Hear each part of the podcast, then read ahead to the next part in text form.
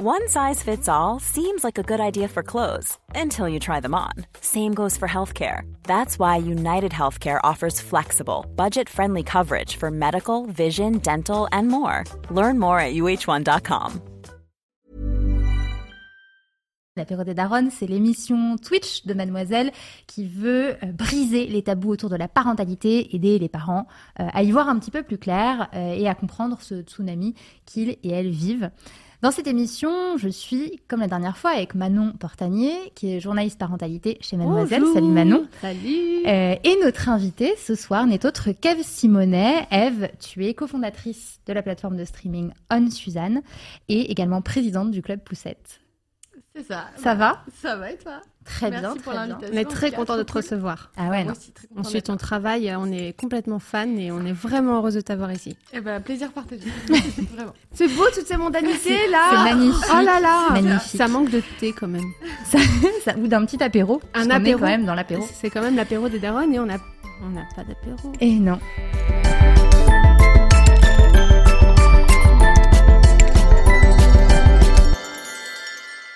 Alors, dans cette émission, puisque euh, vous l'avez vu dans l'intitulé de l'émission, on va parler du postpartum.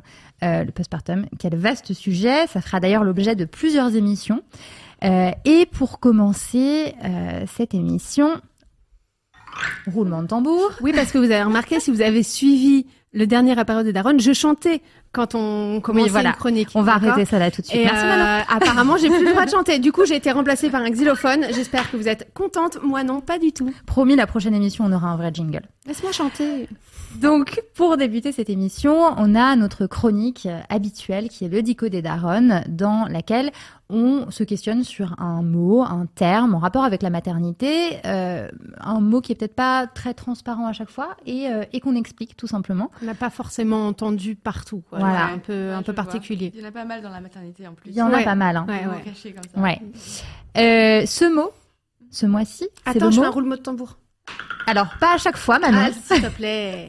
Ce mot, c'est le mot tranché. Est-ce que c'est un mot qui vous dit quelque chose, Eve, Manon? Évidemment, mais j'ai eu deux enfants, donc euh, je pense que c'est un peu logique que je connaisse ce mot Ouais. maintenant. Mais je pense qu'il y a beaucoup euh, de personnes qui ne connaissent pas forcément ce, ce mot assez particulier, qui n'a aucun rapport avec la Première Guerre mondiale. Exactement, exactement. Ce n'est pas du tout euh, en rapport avec euh, les tranchées creusées en 14-18. Tu connaissais ce, ce mot, Eve? Euh, alors, je pense que c'est un mot qui arrive quand même euh, sur la fin de grossesse. hein. Enfin, euh, je, je... c'est- En tout cas, c'est pas le premier mot qui m'est venu à l'esprit quand j'ai appris que j'étais enceinte. Non. Tu vois? C'est un peu la surprise, la petite cerise la sur le gâteau.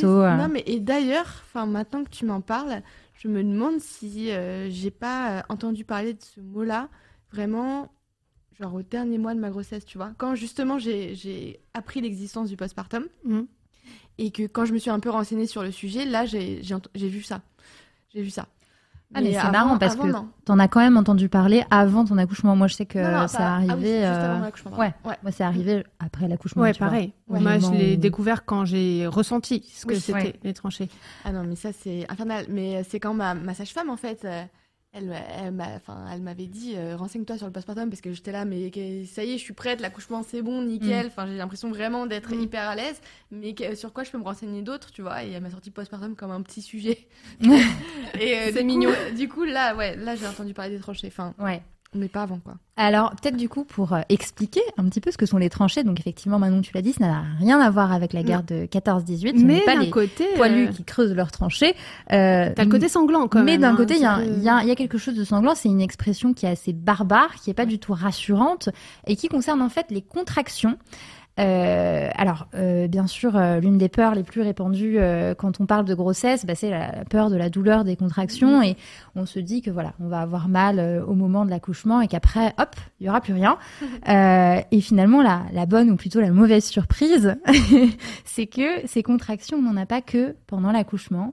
On en a aussi l'après, euh, après, parce que c'est de ça dont il s'agit quand on parle de tranchée.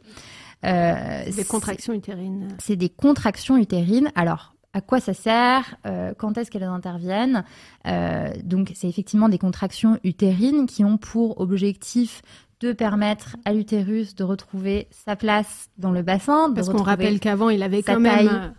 Initial. Un espèce de grand bébé à l'intérieur, quoi. Quand même. C'était pas rien. Il faut bien qu'il redevienne un peu tout petit, quoi. C'est ça, on, pa- on parle de euh, taille d'une pastèque Ouais, au euh, de à euh, voilà, un ballon de baudruche ou euh, Non, une à clémentine. à une petite, une ouais, petite clémentine. clémentine, Ouais. clémentine, passe de petit. pastèque à clémentine, quoi. Je sais pas si vous avez déjà vu, du coup, une pastèque se transformer en clémentine. Je ne pense pas, sinon c'est chelou. Mais c'est, euh, ouais, c'est quand même costaud et ça fait mal. Ça fait mal. Ouais. Alors, euh, à quoi ça sert Donc, on l'a dit. Combien de temps ça dure euh, En fonction des sources, il semblerait que ça dure 7 jours. Je sais pas, vous, personnellement, combien de temps Bah, ça en a fonction duré de nos sources à nous deux, on est incapable de s'en souvenir, ce qui est quand même assez ouf. On Ça parlait fait- du Moby Brain, Ouais. euh, du Mommy Brain pour la dernière émission où euh, le cerveau a des fuites et où on a le, le- ouais, la tête en forme de gruyère. Bah là, vraiment, on oublie certains aspects de tout ça et notamment combien de temps ça a pu durer. Ah, moi, Je, je souviens, sais hein. pas. Tu t'en rappelles Tu t'en souviens, toi? Ouais. Moi, je m'en souviens que ça a duré, euh, ouais, on, on sait c'est à peu près une semaine, mais c'était surtout, euh, surtout super intense euh, les 3-4 premiers jours. Et d'ailleurs, juste après mon accouchement, j'ai eu ces fameuses tranchées parce qu'elles sont très présentes aussi, même juste pour l'expulsion du placenta et tout. Et en fait, c'était tellement violent que je me suis évanouie. Carrément? Ouais. Waouh. Alors, parce que je, enfin, après, j'ai analysé ça en me disant que je, je supportais les contractions tant que le bébé était à l'intérieur parce qu'il y avait euh, le goal de le faire sortir. Mais en fait, une fois qu'il était sorti, euh, mon, corps, il avait plus d'énergie. Et du coup, euh, j'ai eu une tranchée qui m'a fait partir dans les vapes. Carrément. Et, Ah ouais, euh, donc c'est que la douleur était. Ah ouais, hyper intense. Mais alors, euh, tu allaitais? Oui. Ouais. Alors, il, il paraît, Ah enfin, oui, il oui, paraît, c'est ouais. même sûr à en fait ouais, euh, ça. que la douleur est accentuée par les tétés. Ouais. Il paraît que c'est plutôt bien parce que finalement ça accélère aussi un peu ce processus-là. Mais si tu me dis que ça a duré une semaine, j'ai pas vraiment l'impression que. Ça, écoute, Ça a ouais, tant que ça. Et je me souviens qu'effectivement, c'était pendant euh, que j'allaitais euh, que c'était le pire. Et surtout qu'au début, enfin, ces petites bêtes-là, elles sont quand même accrochées au sein H24, quoi. Mais, euh, mais oui, de sentir la, la, la, la contraction et que je ressens maintenant encore aujourd'hui euh, pendant mes règles ou pendant mon, vo- mon ovulation. Chose que je n'avais j'avais jamais ressentie Ah oui. avant. Et je ressens Eh ben, totalement. Euh, utérines, tu Ouais. vois. Et, euh, et, et c'est hyper bizarre. Et à chaque fois, j'ai l'impression que je vais re-accoucher, tu vois. Alors, C'est Mm. vraiment la non. même sensation, Ouais. tu vois. C'est c'est ouf. Mais c'est vrai qu'on on le dit pas assez, ça c'est un autre sujet, hein, mais à quel point la grossesse finalement euh, peut impacter après tes cycles Ah ouais. euh, et, euh, et les, et les douleurs que ça peut engendrer, euh, certaines douleurs qui bah, rappellent les douleurs des contractions. C'est c'est clair, c'est clair. Euh, alors, je sais pas dans, dans le chat, pour ceux et celles qui nous regardent, si vous connaissiez les tranchées. N'hésitez pas à nous le dire, partagez vos pas, tranchées, Voilà, à nous, à partagez nous votre dire. savoir. N'hésitez pas à poser des questions aussi, on est là pour, euh, pour y répondre avec Eve. Euh, on avait envie de, de commencer cette émission par euh, une vidéo qu'on ne diffusera pas Parce que Euh, Twitch n'aime pas les choses parce que nues. Twitch, voilà, n'aime pas euh, les, les- les choses, hein, enfin, n'aime pas la, la La nudité. nudité, en voilà. fait, n'aime pas les, les corps et la peau. moi- c'est et, la euh, C'est pas la bande-annonce de, ton documentaire, Ah. c'est une publicité qu'on va quand même vous partager Je vous l'ai euh, mise dans, dans le chat. chat, ça y voilà. Donc, euh, n'hésitez pas à aller la voir. Cette publicité, c'est une publicité qui a été censurée euh, euh, aux États-Unis. Euh, c'est une publicité de- d'une marque qui s'appelle Frida Mom euh, et qui en fait montrait une réalité euh, pour certaines personnes crue de, de euh, du postpartum. réel, surtout. Je vous invite vraiment à aller la regarder dans cette vidéo pour ceux et celles qui ne peuvent pas la voir. C'est euh, en fait tout simplement au beau milieu de la nuit une maman qui se, qui se lève, qui vient d'accoucher, Qui entend son bébé euh, pleurer en fond. quelques jours, euh, ouais voilà, quelques jours avant, qui entend son bé- bébé pleurer en fond, et en fait elle va tout simplement changer euh, sa, sa couche Mm. euh, parce qu'elle saigne, Mm. parce qu'on saigne après l'accouchement et que c'est le début du postpartum. Et on ne saigne pas qu'un peu. Et on ne saigne pas qu'un peu, on, on saigne beaucoup. C'est une pub qui a été censurée. C'est aussi une pub qui a amené tout un, un, un mouvement sur les réseaux sociaux avec le hashtag mon, Mon postpartum. Euh, voilà, donc je voulais montrer cette vidéo, on peut pas, et je voulais que tu puisses y réagir. Ben, je l'ai mis dans le doc. Ben Donc, voilà. euh, ouais, ouais, euh, c'est une publicité euh, qui est très importante et surtout, euh, et Ilana le dit très justement dans, dans le documentaire, c'est, euh, elle est, euh, elle est, elle est pas choquante en fait cette publicité. Elle est, toutes les femmes qui accouchent vont passer par ce moment-là où euh, dans leur corps c'est le chantier où elles saignent, où on, on est un peu voûté, euh, voilà, bah, enfin à cause de, du traumatisme de l'accouchement, hein, qui traumatisme c'est pas forcément un terme négatif, mais ça reste un traumatisme pour le corps. Et, et moi je la trouve super jolie cette cette pub et c'est vrai que Et c'est vrai que c'est quand même affligeant que ce genre de publicité soit censurée quand euh, on en est euh, à, dans la rue, à voir des publicités euh, toutes plus malsaines les unes que les autres.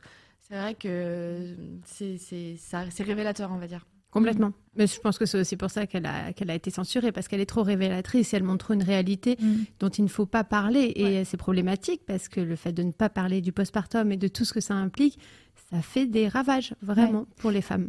C'est là que, que, que tout commence en fait. Juste ça. montrer la réalité. Et il y a, et il y a- informer les gens. Ouais.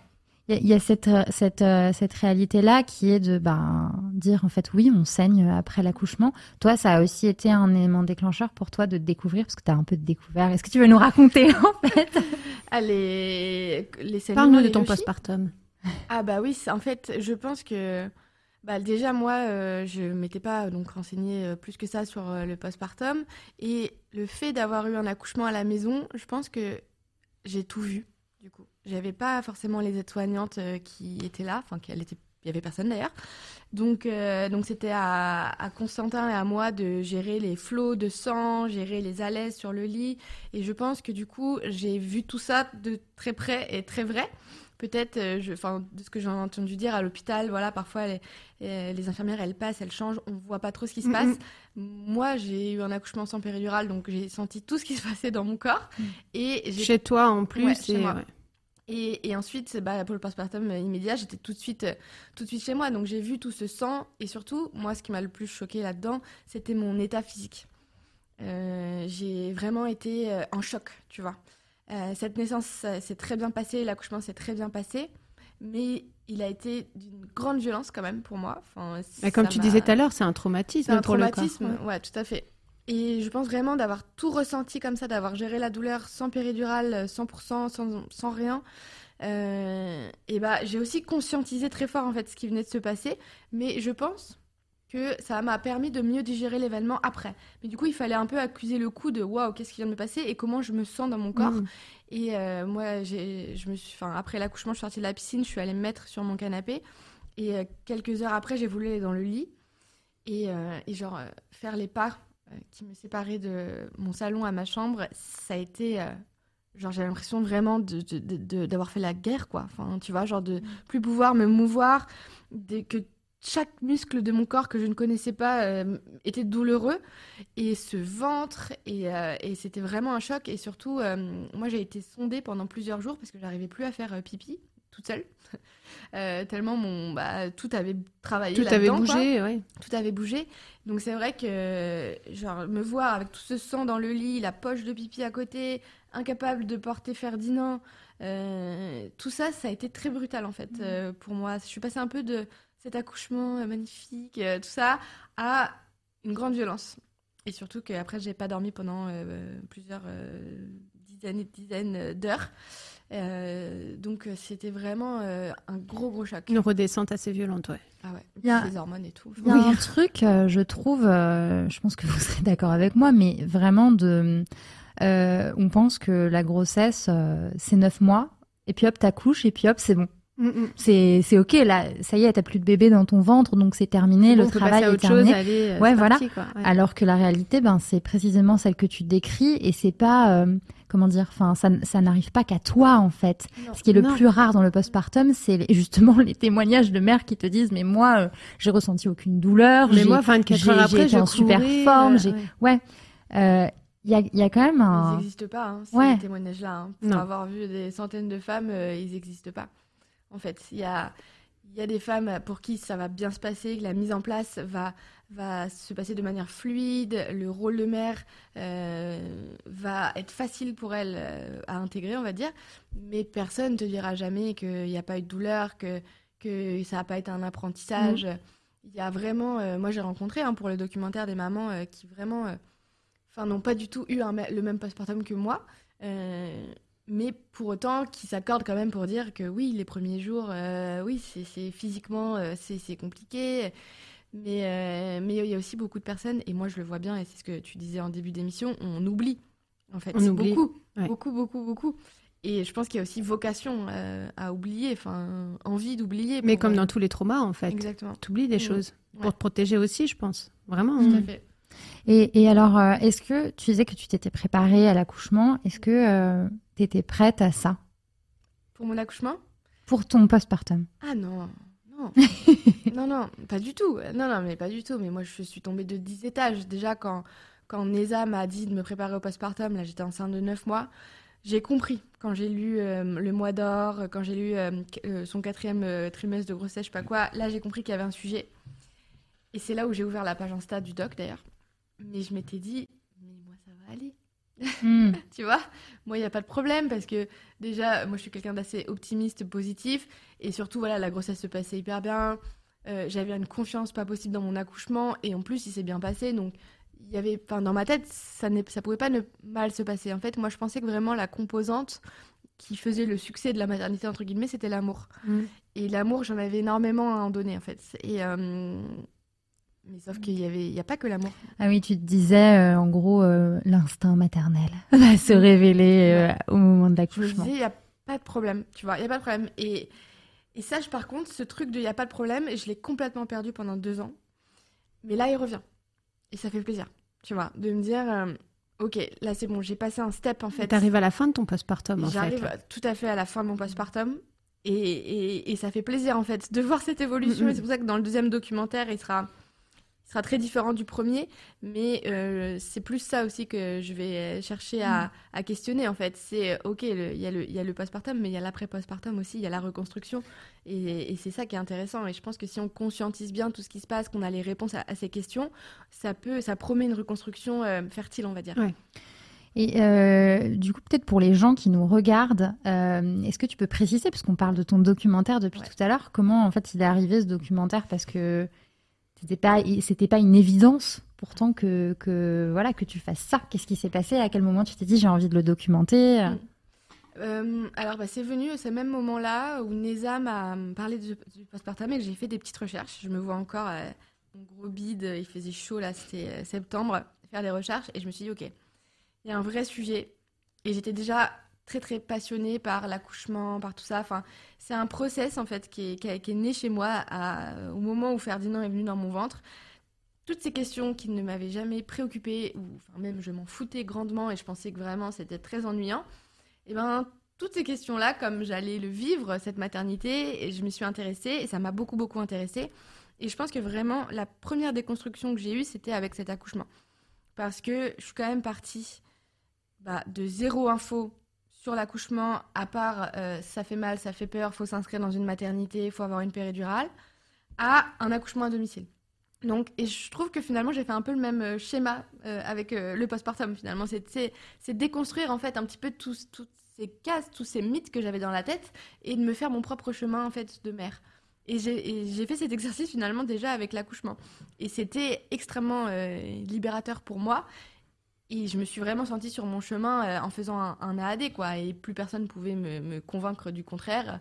Euh, et, ça a été quand même ça, je pense, le premier step. Et ensuite, donc, quand Neza m'a parlé du postpartum, bah, en, voilà, en lisant, je me suis dit, OK, c'est tabou, il y a un vrai sujet, il n'y a pas de documentaire, il n'y a rien qui existe. je En fait, ça m'a paru.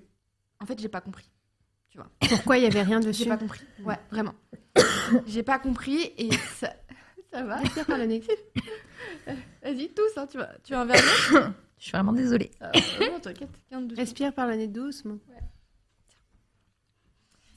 Et, euh, et donc, du coup, c'était. Euh, ouais, j'ai vraiment été choquée, en fait, bah, de me dire, ok, donc visiblement, c'est une période qui touche euh, toutes les femmes qui vont accoucher, et il n'y a rien là-dessus. Et ça m'a ouais, choquée parce que et ça, je le dis avec du recul parce que maintenant j'ai compris aussi de quelle génération je, fais partie. Et pourquoi on, on, taisait tout ça, toute cette partie-là. Voilà, tu vois. Et, ça m'a vraiment choqué qu'en 2020, à l'époque, il rien. Et je me suis dit, je vais faire un documentaire là-dessus. Euh, c'était une idée. Ensuite, j'ai eu mon propre postpartum. Et là, je me suis dit. Euh, j'ai encore plus halluciné en fait. je me suis dit, attends, les femmes, elles vivent tout ça, comme ça? Et personne. Euh, et, vraiment, et même aujourd'hui, ce, sentiment il, m'habite encore, tu vois. Je... Mon cerveau n'arrive pas à comprendre comment c'est possible. Maintenant, je comprends un peu mieux, hein, mais euh, voilà. À ton avis, justement, pourquoi? Bah, ce serait difficile de pouvoir y répondre en deux minutes, mais il y a beaucoup de, il y a beaucoup de, de choses qui rentrent en compte. Déjà, c'est l'éducation et qui rentre en jeu énormément. C'est l'éducation qu'on a reçue en tant que petite fille. C'est finalement, j'ai revu en fait après toute ma vie de fille euh, avec ses lunettes, hein, euh, avec ses lunettes bah, de féministe finalement. Et, euh, et j'ai vu en fait que j'avais été, j'avais moi subi comme nous toutes un training un peu à la maternité depuis ma Mhm. plus tendre enfance, que j'avais joué avec des poupons, que j'avais adoré ça, que j'avais joué au Barbie, que je m'étais imaginé plein de scènes, que j'avais aussi toujours euh, dans les représentations que j'avais moi de la famille, du couple. Enfin c'est un peu le, le life goal, tu vois, d'avoir des enfants pour une femme. Enfin et, tout ça était très profondément ancré en moi parce que je suis très profondément ancrée dans ma culture en fait finalement. Et, euh, et, et, bah, et, et, oui, en fait, on, on- on montre ce rôle de mère comme étant euh, le plus beau rôle de la vie d'une femme. Je suis d'accord avec ça. Mais du coup, on parle pas et on laisse pas la place finalement euh, bah, à ce qui ne va pas en termes de, so- de manière sociétale dans la prise en charge de mère en postpartum et aussi dans l'intime. Parce qu'il y a quelque chose, c'est que euh, on est la première génération de femmes à libérer la parole à ce sujet. Euh, il y avait sûrement, tu vois, mais il y a- il y a- enfin, on est les premières avec les réseaux sociaux à en parler aussi, ma- aussi massivement. Et surtout, je pense. Parce qu'on est les premières à avoir des réseaux sociaux et des ressources Exactement. aussi faciles Ouais, d'accès et de diffusion. Et même pour avoir parlé avec des grands-mères et des arrière-grands-mères pour le tournage du nouveau doc, là, euh, c'était aussi qu'il y avait cette barrière de pudeur, de... on n'a pas, pas le droit de parler de l'intime, on n'a pas le droit de se plaindre, il y avait vraiment ça. En fait, moi, vraiment, si je remarque une différence entre les générations de nos mamies, arrière-mamies et tout, et nous, c'est que nous, en fait, on revendique notre droit d'exister pour nous. Mm, mm. Et ça, c'est une vraie différence. Et Ouais. quand tu écoutes les mamies et tout, elles ne vivaient pas pour elles. Elles, elles ne prenaient pas en... Enfin, leur, leur bien-être, c'était pas euh, le, le truc numéro un, quoi. tu Ouais. vois? Alors que moi, aujourd'hui, j'estime vraiment que Mm. j'ai le droit, en fait, euh, d'être heureuse et que j'ai le droit de m'écouter et de vivre une vie pour moi. On arrête la mère sacrificielle et euh, Exactement. ouais. Exactement. Et donc, j'ai perdu le fil de ta question, comme je Oui, mais on est- faire. on est- non, dans mais le c'est pas grave. Euh, C'est- super intéressant. Mais euh, en fait, c'est intéressant aussi parce que je voulais rebondir sur euh, Manon qui, qui disait euh, en fait, ton postpartum a duré deux ans. Et euh, il y a ce truc, je sais pas, toi, il a duré combien de temps ton postpartum? Euh, je sais même pas s'il est fini. postpartum. Bah, officiellement, vu que j'ai accouché il y a un an, il y en a un qui est toujours en cours. Mm. Et le deuxième, vu que j'ai accouché il y a six ans, est terminé. Mm. Mais du coup, ça se compile, je sais pas, s'il y a un moment où il y Je a... sais pas. Mais il y a ce truc quand même où c'est hyper. euh, on peut pas. C'est difficile de dire euh, Ah, le postpartum c'est trois mois ou ah, euh, c'est euh, enfin six mois ou j'en sais rien. Enfin non, c'est pas juste ça. Et, euh, et, et, et- et c'est intéressant aussi de bah, de dire de quoi on parle juste parce qu'il y a plein de gens quand tu dis postpartum ils, sont là pas, genre ouais.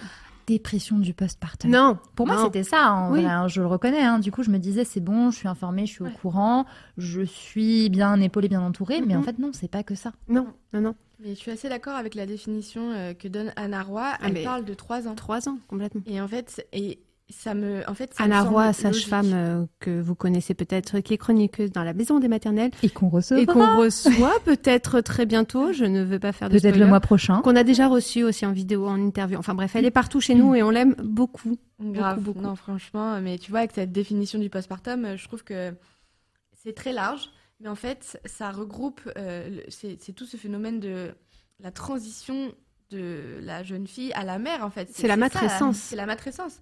Et en fait, je suis assez d'accord avec ces trois ans, parce que tu vois, même moi, Ferdi, là, elle a, on va dire, deux ans et demi.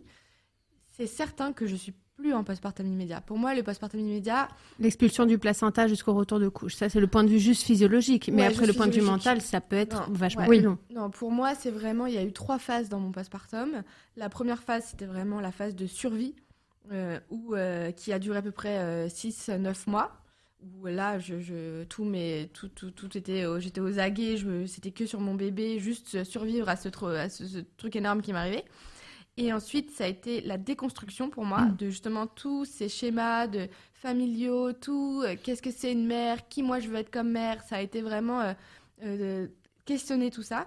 Et ensuite, maintenant, la troisième partie, c'est la reconstruction. Et pour moi, le postpartum, il se termine quand la reconstruction, elle est achevée. Et je pense que même moi, là, à deux ans et demi, j'en suis bien, bien, bien, euh, j'ai quand même bien avancé, mais c'est pas 100%. Je suis encore en train de, construire ce, bah, le- la mère que je suis. Ça se construit toute la vie, je pense. Mais cette phase-là, un peu, euh, un peu. Maman euh, juste ce ouais. rapprochement. Ouais, ouais, euh, c'est ça. Mais je sens que j'en sors, j'en sors vraiment, mais ça me laisse aussi trois ans pour me dire, ok, en fait, j'apprends ce rôle de mère. Trois Mhm. ans, déjà, ça, ça fait re- redescendre la barre, quoi. Enfin, Ouais. Et moi, trois ans, ça me va bien. Ouais, je suis assez d'accord moi avec ce que tu dis et ce que dit Anna que le postpartum dure trois ans. Je le vois vraiment comme ça. Par exemple, pour la naissance de ma fille, il y a vraiment eu le. J'ai fait une dépression du postpartum pour elle, ce que je n'ai pas fait pour mon fils qui est né l'année dernière. Et j'ai vraiment senti ce, truc à rallonge. Il y a eu euh, l'accouchement, il y a eu le retour de couche, et tout ça. Ok, physiologiquement, je comprenais que le postpartum, ça, ça concernait ça. Mais les, idées noires, euh, la déprime, le fait de ne pas vouloir être avec ma fille parce que j'arrivais pas à m'en occuper, enfin, je pensais que je que j'arrivais pas à m'en occuper, tous ces trucs, ça, a bien duré un an quand même de, dépression postpartum, donc c'était un peu violent. Et euh, la fin de mon postpartum, les, les trois ans complets où j'ai appris mon rôle. J'ai arrêté de faire le deuil de ma vie d'avant aussi, qui était quand même mon gros truc principal. C'est genre, dur. je veux retrouver ma vie en fait euh, avant, sans enfant. Là, je me sens piégée, je suis complètement prisonnière de ce rôle. J'en veux pas en fait. J'ai fait une erreur. Reprenez-la, s'il vous plaît. On passe à autre chose. Et, ça, remboursé, remboursé. Exactement. je vous la ramène à la maternité avec un bon échange, un truc. Et ça, ça m'a pris vraiment du temps, au point que que j'ai regretté mon rôle de mère pendant bien deux à trois ans jusqu'à ce que j'arrive à trouver un, espèce de, rythme qui nous convenait à tous dans la famille. Et ça a été, ça a été long. Et c'est pour ça que j'ai pas fait de deuxième enfant avant euh, 5 ans. T'as attendu combien de temps? 5 ans? 5 ans. Hmm. J'entends souvent euh, ça. Euh, des mères qui disent euh, je, je, regrettais en fait ce rôle de mère et tout. Mais alors, je sais pas, hein, tu vas me dire justement ce que tu en penses. Mais en fait, parce que moi j'ai ressenti ça aussi, mais j'ai très vite compris qu'en fait, c'était pas forcément c'est pas c'était pas de la faute c'était de la faute finalement de la société complètement. qui ne me mettait pas à disposition euh, les infrastructures nécessaires le soutien nécessaire euh, la bienveillance nécessaire en fait mhm. pour que moi je puisse m'épanouir dans ce rôle de mère. C'était exactement ça et parce que souvent, même sur Insta, on me dit euh, Mais est-ce que tu es dans le regret d'être mère et tout? Moi, je suis pas dans le regret d'être mère. Je suis dans le regret d'être en 2022 dans une société qui dénigre les mères, en fait. Et pour moi, il y a vraiment. Parce que j'entends souvent, tu vois, ça chez les mères et ça rajoute une culpabilité sur elles, comme si c'était de leur faute. en fait, élever un enfant dans ces conditions-là, euh, c'est horrible, en fait. Mm. En fait, on. Et c'est juste qu'à un moment, on trouve les ajustements. On on arrive à récupérer du sommeil et tout. Mais je pense que c'est important mais pas quand toutes, même de. En plus. pas toutes, hein. Pas toutes. Et c'est important quand même de, de, dire c'est pas vous en fait qui êtes pas à l'aise mm. dans ce rôle de mère, c'est le rôle de mère qui n'est pas, enfin, qui n'est pas du tout pris en compte dans la société et du coup qui rend le job impossible quoi. Ouais. Le monde n'est pas adapté en fait.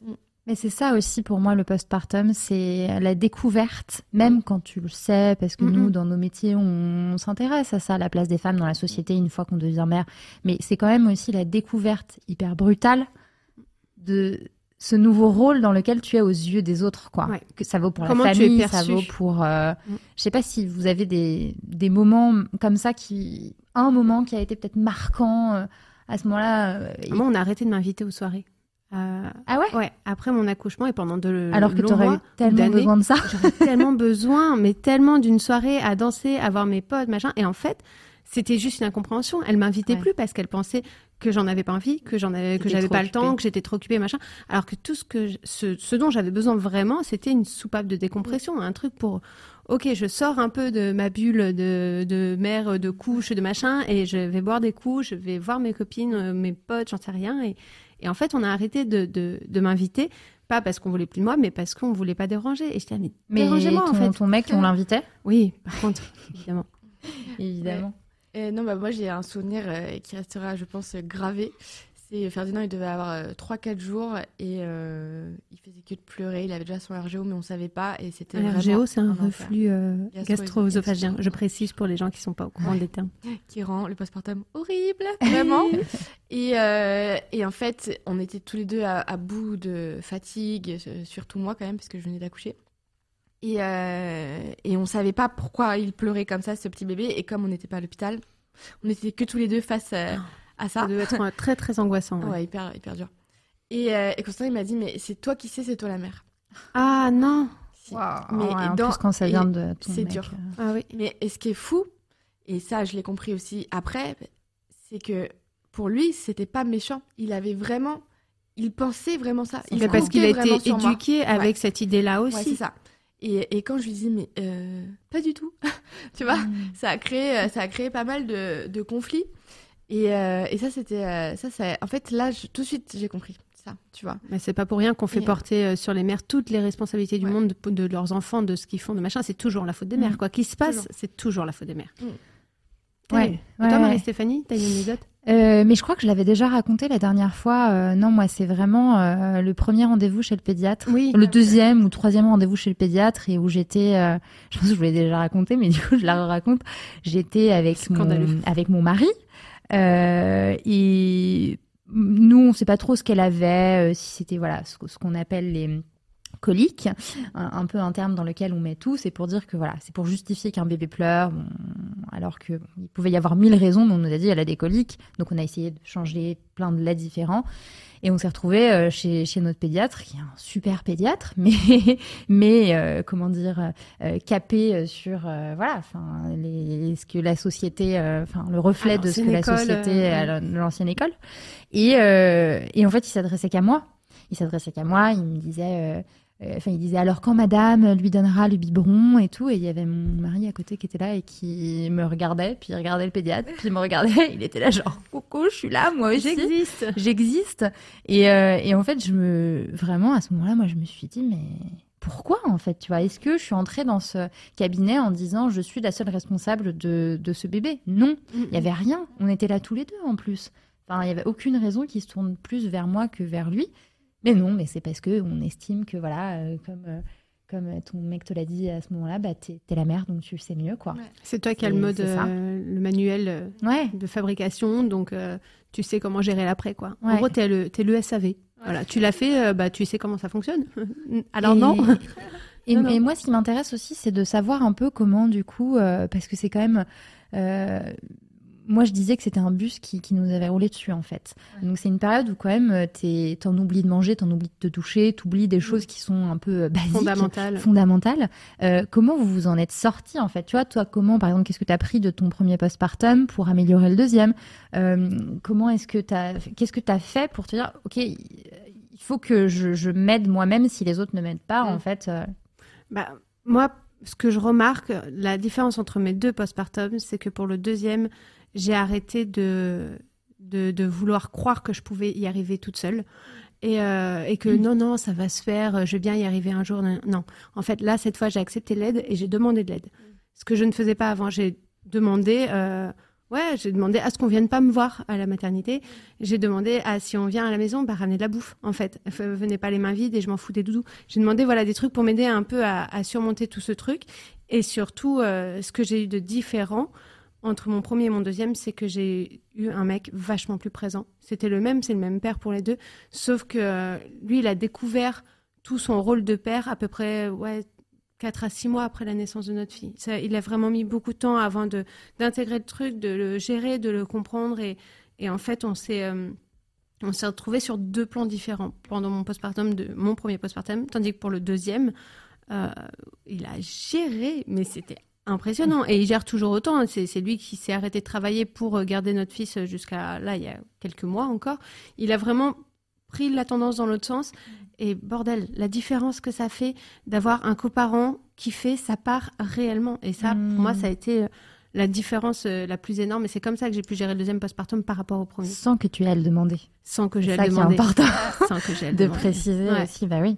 C'est- Qu'est-ce que tu as pu mettre en place ou qu'est-ce que, comment est-ce que tu as fait pour euh, t'en Bah, sortir Nous, c'était vraiment que je pense quand même, enfin, c'est sûr d'ailleurs, une situation euh, assez spécifique, une situation quand même d'urgence, parce que vraiment, euh, avec le RGO qui était hyper fort de Ferdinand, ça donnait euh, des journées de pleurs et des nuits de pleurs, et il s'endormait vraiment euh, que 20 minutes par 20 minutes. Et puis en plus, euh, complètement à, à la verticale. euh, Ouais, il dormait sur, euh, sur nous, et après, il a, il a eu une proclive, un truc horrible. Ouais. horrible, euh, une espèce de, de- de matelas en mousse à genre euh, 60 degrés où il dormait accroché à une culotte, enfin tu vois, genre Ouais, l'enfer. ouais, oui, Ouais, carrément. Oui, pour Et, pas euh, qu'il soit allongé et que les Mm. reflux le. Oh là Et là, le pauvre. s'étouffe, tu vois. Ouais. Et, surtout, euh, ça lui faisait trop mal, mais même alors déjà, euh, au constructeur de Proclive, c'était un espèce de scratch horrible, donc déjà quand tu voulais le mettre dedans ou le retirer, ça faisait un bruit Ah, pas le possible, bruit terrible pour le il réveiller plus. C'est euh, ça. ah ouais. Déjà que Hyper tu, agressif. Tu mettais genre des, des heures à l'endormir. Et euh, donc tout de suite, en fait, nous, on était dans une situation vraiment de d'urgence, quoi. Mm, mm. Et, euh, et moi, je suis tombée, j'ai l'impression d'être tombée folle, hein, vraiment, de manque de sommeil et surtout de d'hypervigilance. Hypervigilance, parce que, ouais, ce que j'allais quand il avait 15 jours, il a fait un malaise, du nourrisson, donc euh, un postpartum très compliqué euh, dès le début. Et nous, le père de Constantin, il nous a offert des nounous de nuit euh, qui venait, elle venait, Béatrice. C'est la vie. La vie Alors je ne connaissais pas. Euh, j'avais jamais entendu parler de ça avant. Déjà me dire que j'aurais jamais été en capacité de me dire que j'allais payer pour dormir, Oui. tu vois déjà.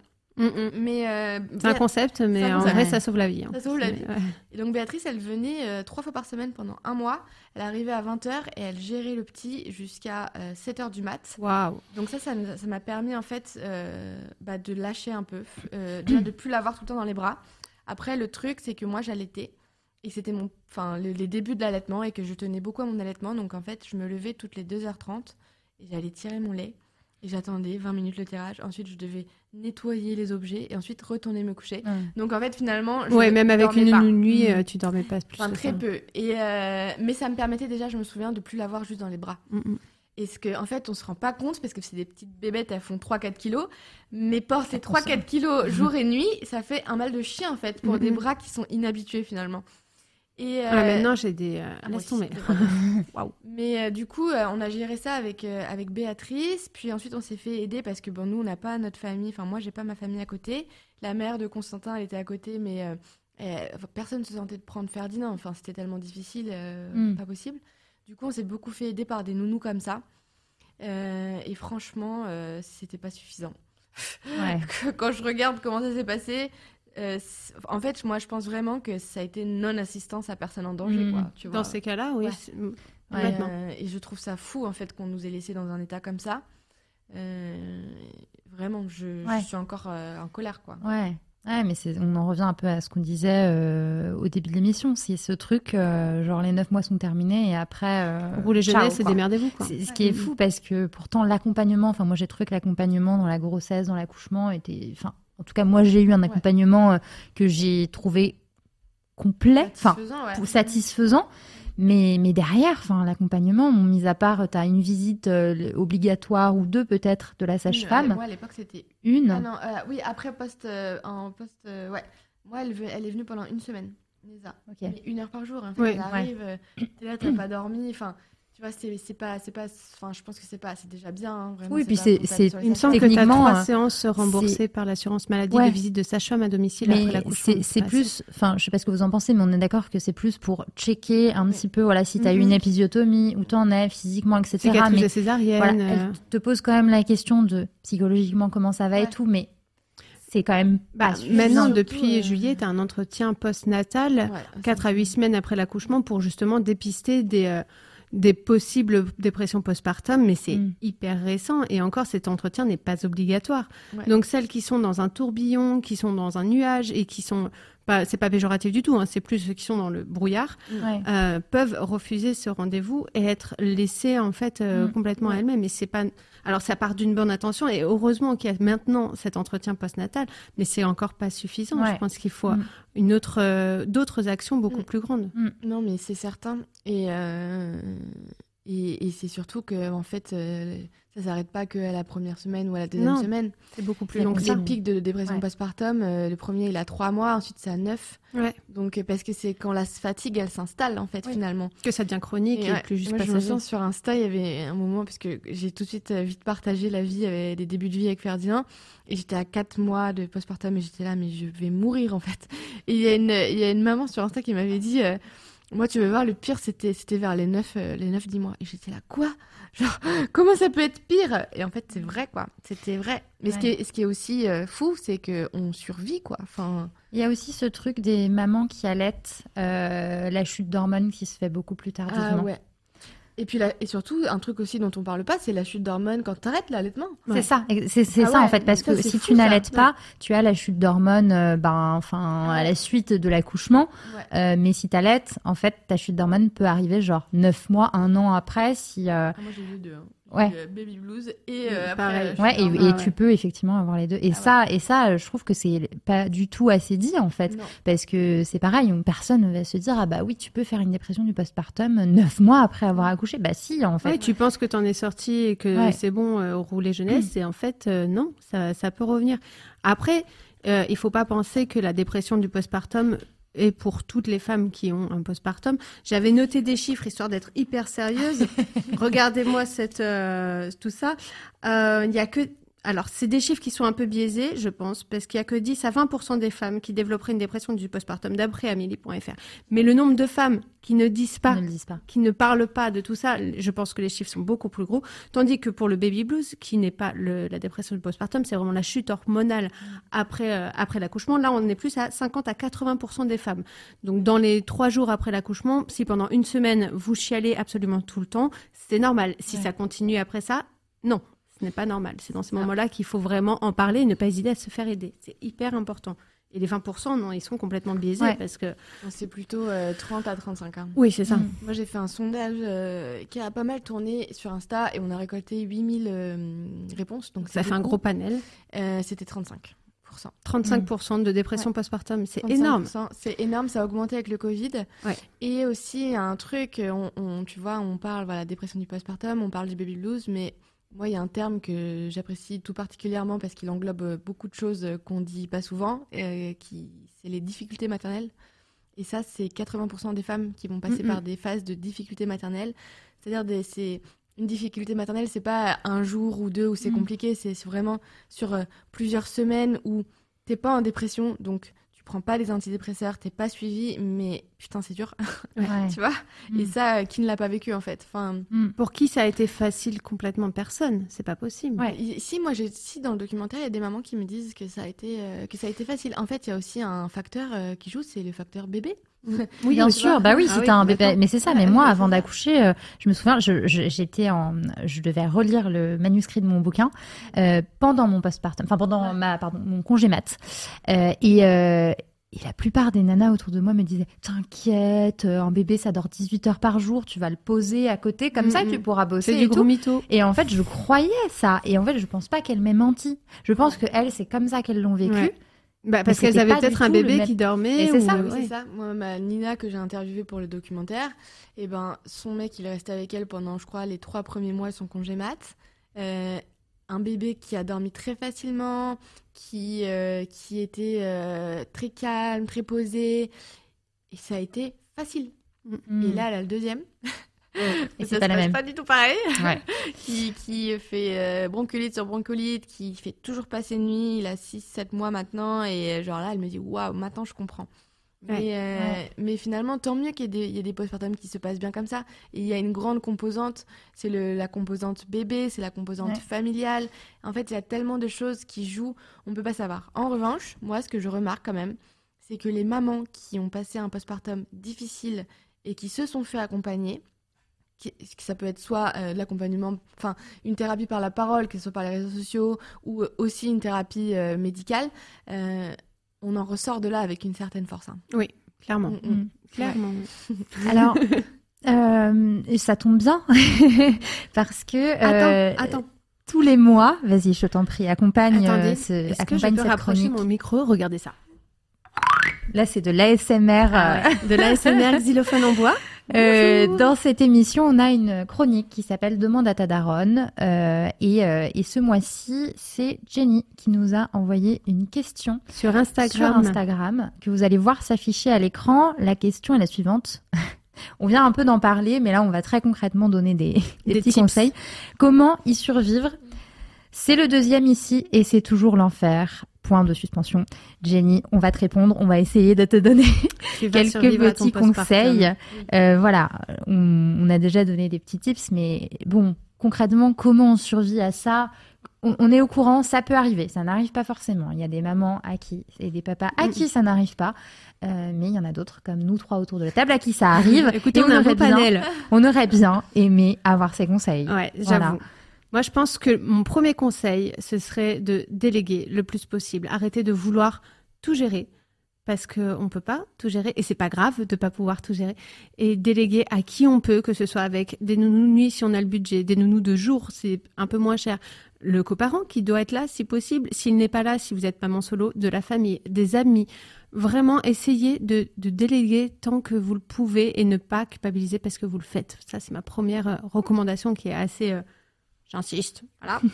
Euh, ensuite, je dirais d'essayer le plus possible de s'organiser en amont, de, comme tu as pu le faire, justement, de découvrir le thème postpartum avant d'accoucher. Ça peut être pas mal et pas comme moi, trois jours après, en me disant quoi, le postpartum Quoi?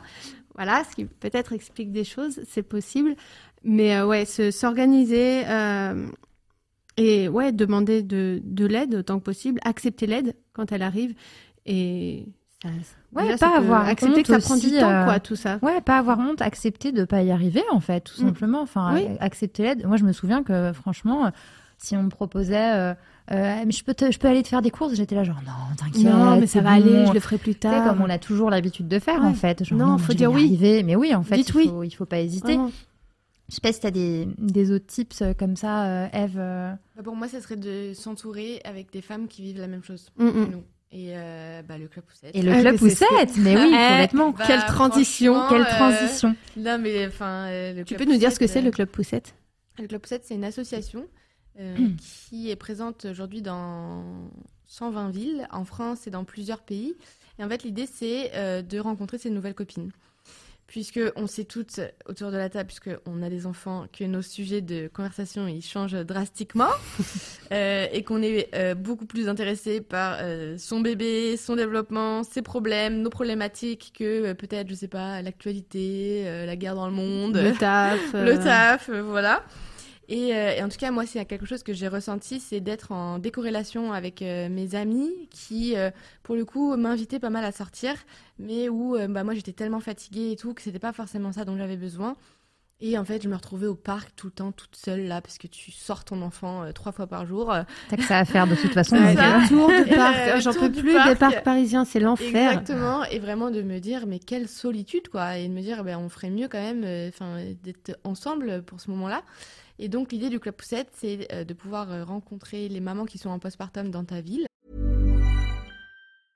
I'm Sandra, and I'm just the professional your small business was looking for. But you didn't hire me because you didn't use LinkedIn jobs. LinkedIn has professionals you can't find anywhere else, including those who aren't actively looking for a new job but might be open to the perfect role, like me.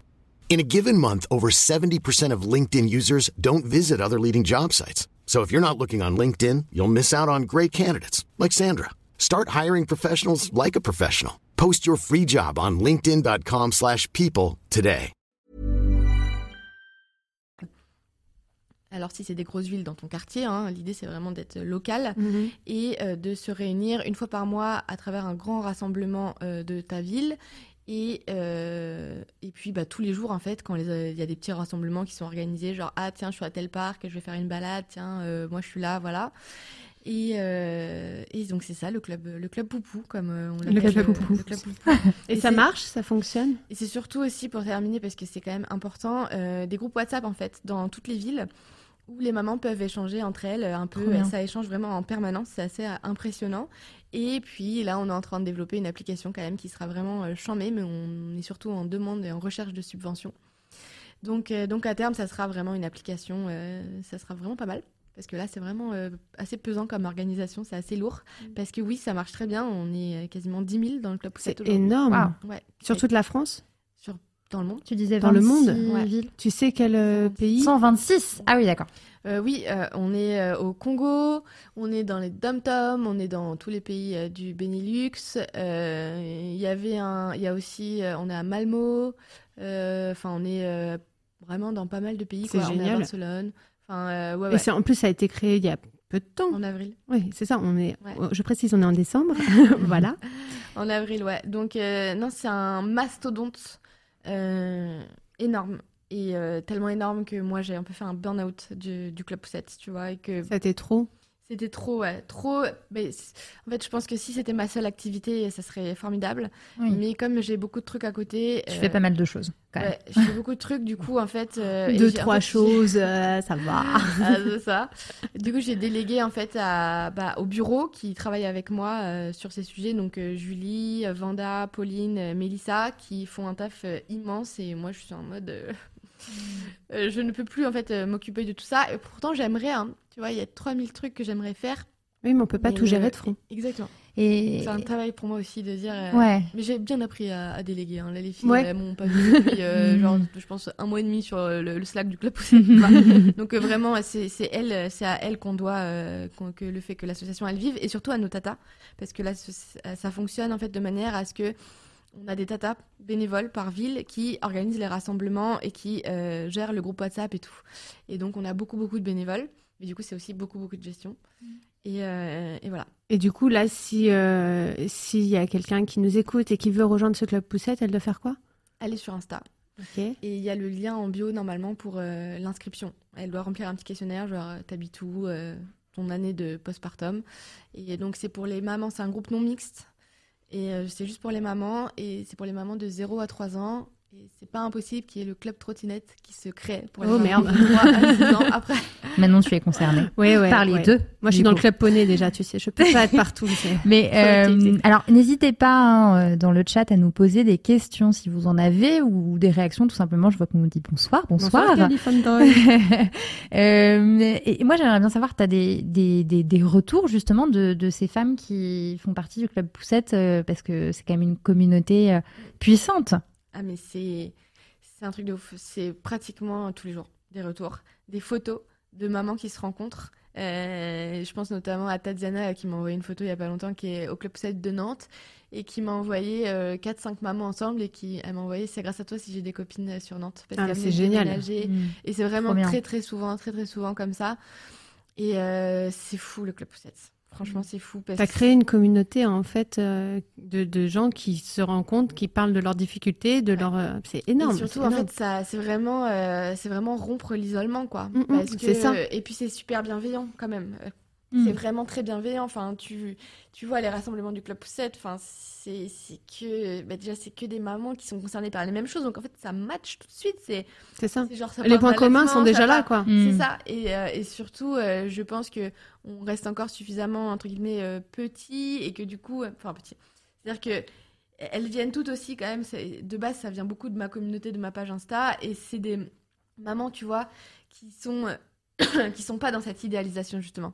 Sinon, tu serais pas sur ma page Insta. Mm, mm. Mm. Et, euh, et du coup, bah, ça fait tout de suite aussi des connexions, euh, des connivences, euh, genre, ok, on peut parler, on peut dire les choses. Il y a pas. euh, Il n'y a pas de faux semblants, il n'y a pas de non, non. sourillons et disons que c'est euh, que Ouais. du bonheur. euh, Ah, non, on arrête les conneries deux secondes et on parle euh, Ouais, des vraies choses, quoi. Et, et puis il y a des règles assez strictes quand même au Club Poussette. C'est interdit de, de faire du démarchage commercial. Les tatas elles sont euh, vraiment en charge de, de ça pour vérifier aussi que ce soit vraiment une safe Mm. place et qu'il n'y a pas un tel qui vient vendre ses produits, machin truc. Même euh, moi, je parle jamais du documentaire. Enfin, tout le monde vraiment se plie à cette règle pour que ça soit vraiment euh, safe quoi. Ouais, que c'est une- vraiment une fonction, une utilité, que ça en reste là. Ouais. Ouais. C'est super. Alors c'est fou là parce qu'il y a plein plein plein de gens qui nous rejoignent. Je ne sais pas comment ça se fait, mais là il y a quasiment Ah oui, il y a un euh, 80 personnes Bonjour. qui nous rejoignent. Donc bonjour, bonjour, Nous sommes bonsoir à 241. tous et à toutes. Trop contente de voir qu'il y a du monde qui nous rejoint sur ce live. Euh, petit euh, reminder, on est en direct avec Eve Simonet, qui est la cofondatrice de la plateforme de streaming On Suzanne et la présidente du club Poussette dont on parlait à l'instant. Euh, Nous parlons postpartum, globalement, Nous parlons postpartum. depuis bientôt une heure. On a parlé déjà de pas mal de sujets, mais si vous avez des questions à nous poser, n'hésitez pas, euh, n'hésitez pas à les poser. Hein, tant que c'est pas des questions médicales euh, ou des Ouais. conseils dont vous auriez besoin, auquel cas on vous renvoie vers euh, votre sage-femme ou votre gynéco. Euh, alors, les conseils médicaux, euh, juste comme ça, revenez dans, dans un mois. Je pense que oui, voilà, on a teasé un petit peu, euh, répondre. on a teasé un petit peu à Narwa, euh, qui Pour sera la là. prochaine Allez, bon, émission. on peut le dire, elle On sera peut dans la dire. prochaine peut le émission. Donc on aura une discussion sur le postpartum beaucoup plus euh, médicale du Mhm. coup. Euh, quand là, bah, ce qui nous intéresse, c'est vraiment euh, Comment on l'a vécu Et comment, tu l'as vécu. comment tu l'as vécu, comment on l'a vécu. Euh, alors ce postpartum, ça a aussi provoqué en toi une prise de conscience féministe. Tu en parlais au début de l'émission. Euh, Est-ce que tu veux nous raconter? Ah bah ça a été euh, pff, le, le- le jour et la nuit quoi. Il y a eu un avant et un après ce, ce postpartum et le réveil féministe en fait euh, grandement partie.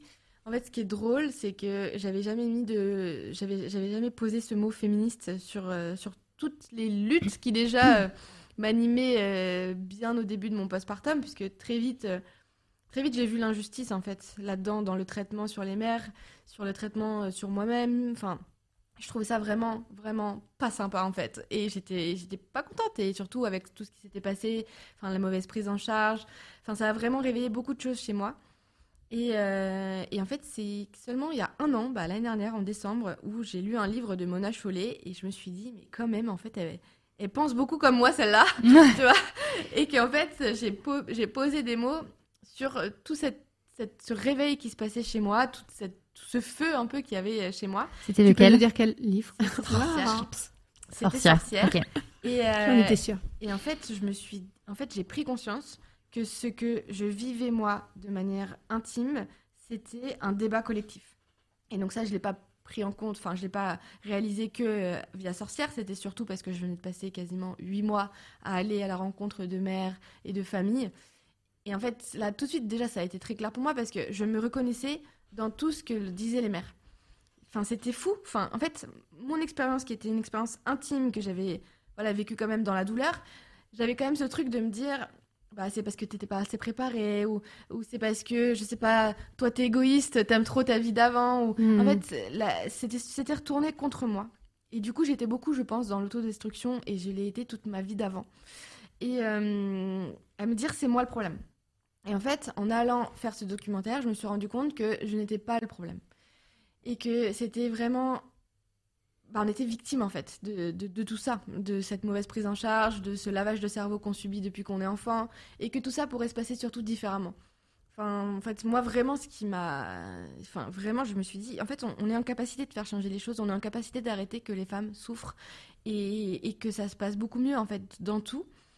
Et ces réponses, elles ont été déjà pensées par d'autres femmes, et ça s'appelle le mouvement du féminisme. Et ça, vraiment, ça a été une révolution pour moi, parce que je pense que je suis quelqu'un de très. euh, je sais pas, pas, in- enfin, pas intellectuel, mais j'aime bien intellectualiser les choses pour comprendre, en fait. Et du coup, bah, j'ai pu m'ouvrir à, la- littérature féministe, et du coup, j'ai pu avancer très, très, très vite dans, dans, dans toute ma compréhension de toutes ces luttes, finalement, parce que j'ai compris que la lutte des mères, c'était aussi la lutte contre le racisme. Enfin voilà, mon cœur, il s'est vraiment ouvert à tout ça euh, quand, bah, pendant ce postpartum-là.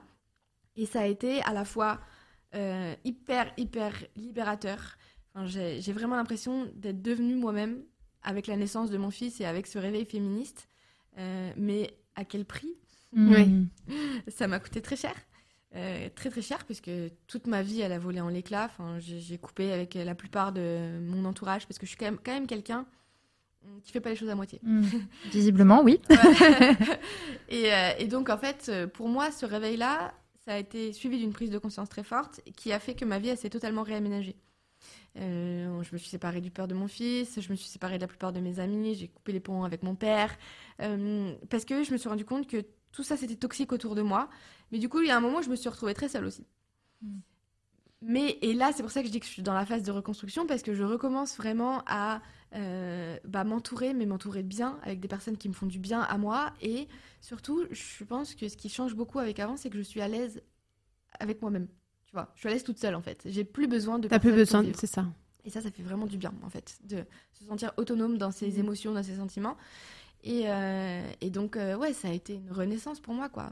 Une, une renaissance totale, quoi. J'avais l'impression, euh, avant, j'étais en veille. Et j'aurais pu continuer longtemps en veille, en fait. Mhm. Et, euh, et aujourd'hui, je suis sortie de la veille, quoi. Ah, t'as pris la pilule bleue ou la pilule rouge?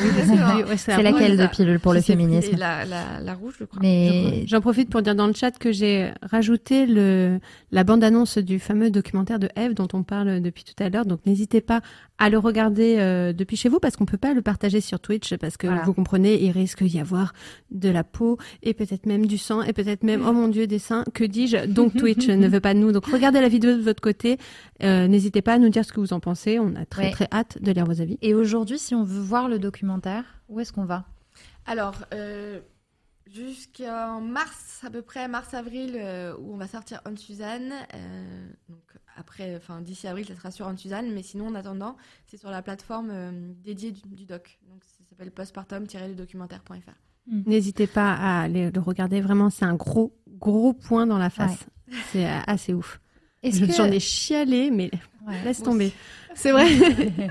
Euh, toujours. hein, genre, euh, Ah, ouais. Proche du micro. Alors, on n'est pas suffisamment proche Ah, du micro, pardon. me dit Ezoc. Merci beaucoup. Bonjour Ezoc. Bonjour. Euh, Manon, t'as eu une prise de conscience féministe, toi? Euh, je pense. Alors, je sais pas si c'est une prise de conscience, mais j'avais une mère féministe, donc je pense que j'ai jamais été trop euh, euh, élevée en fait dans, dans une espèce de. Je, pas, je dirais pas que c'était pas patriarcal, mais pour ma mère, de base, si t'es une femme, tu peux tout faire et tu dois tout faire et tu fais ce que tu veux. Et on a été élevés tous les trois de la même manière. Pourtant, j'ai un frère et une sœur.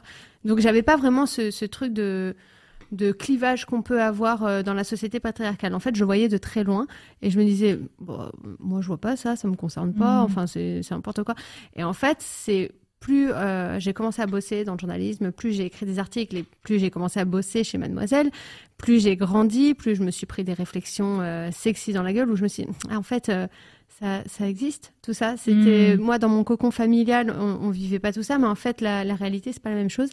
Et là, bah, euh, oui, j'ai commencé à lire, j'ai commencé à écrire beaucoup, j'ai commencé surtout à être très en colère. Et je crois que c'est ça le problème, c'est que je suis toujours très en colère. Et il n'y a pas le moindre truc qui me laisse, euh, ouais, qui, qui me fait pas d'effet en mhm. fait. Dès que je vois une injustice euh, sexiste, ça me rend complètement ouf. C'est pour ça que je bosse encore chez Madame. Ah.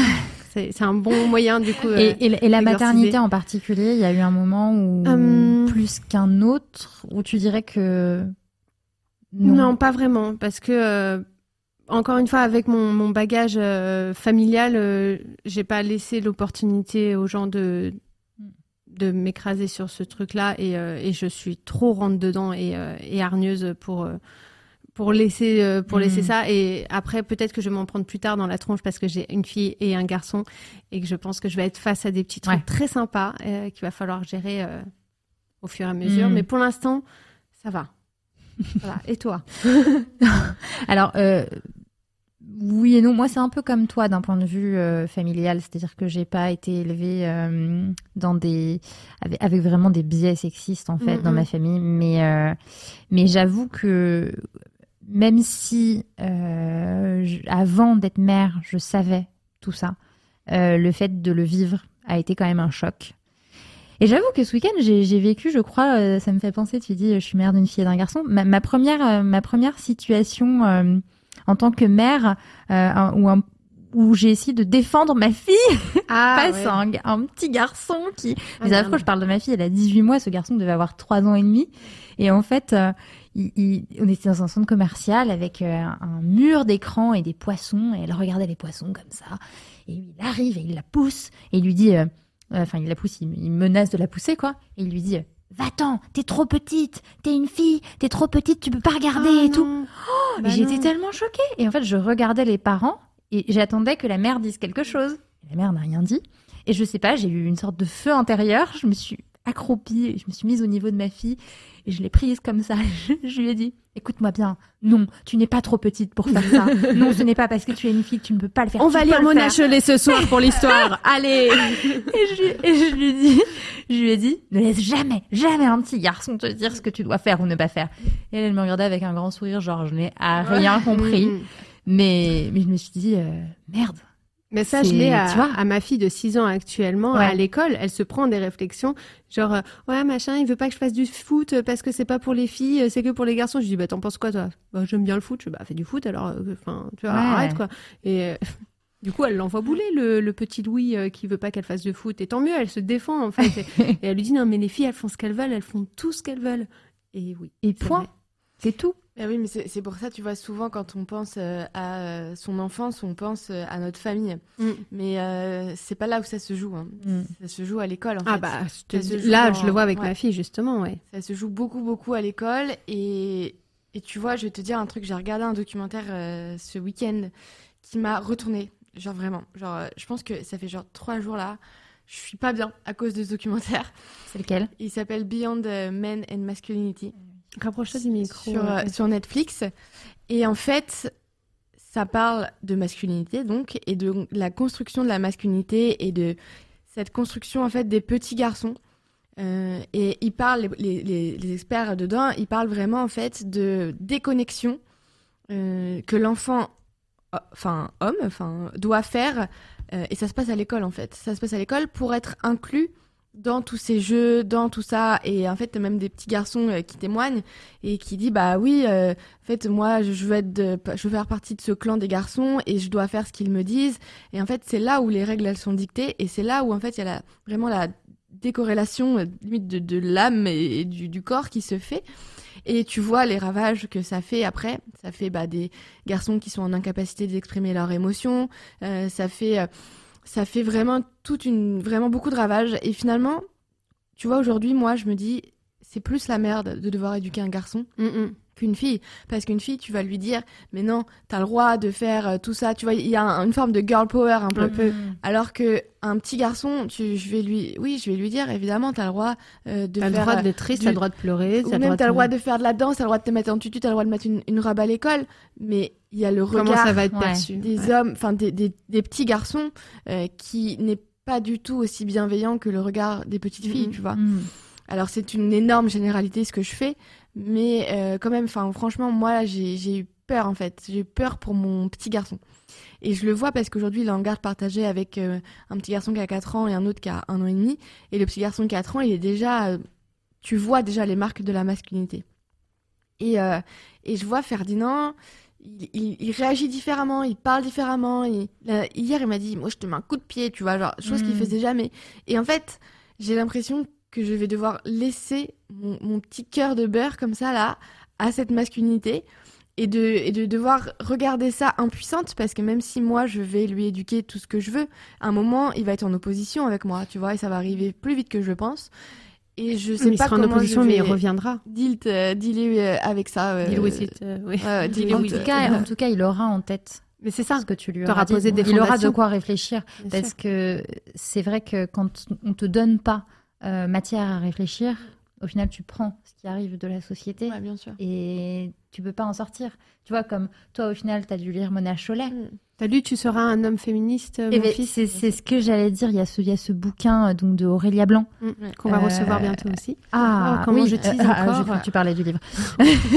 Mais oui, et c'est euh, c'est un super bouquin. Dans, les, dans le chat, il y a Mamie euh, Fred Poulpi qui nous raconte une petite anecdote qui est assez, euh, assez parlante aussi euh, et qui écrit Parfois, le pire, ce sont les parents. Je travaillais en caisse à Carrefour, une mère qui retire son jouet à son fils en me disant qu'elle ne le prend pas. Le gamin dessus se met à pleurer et la mère lui dit Oh, mais la honte, t'es un garçon et tu pleures. Regarde la fille derrière toi comme elle te regarde. J'étais tellement choquée. Je n'ai pas su quoi dire à ce moment-là. J'étais encore. J'étais pas, pas pas encore lu beaucoup. beaucoup de livres féministes. Bah oui, mais voilà. Et en plus, ce qui est compliqué aussi, c'est que voilà, on peut le- l'avoir compris pour soi et essayer de l'inculquer à ses enfants, mais c'est la c'est masculinité toxique aussi, de- Ouais. de- d'inculquer au petit garçon, on pleure pas, sois pas une fille, Non. sois un homme. euh, mais parce que terrible, ça. Mamie Fred Poulpi dit je sais pas comment j'aurais pu réagir. Est-ce que vraiment, tu vois, est-ce que tu peux réagir à ça Quand En fait, ça, de c'est- l'extérieur C'est comme, comme, ça. moi, le euh, gamin qui dit à ma fille euh, T'es t'es une, fille, euh, tu peux pas le faire, t'es trop petite.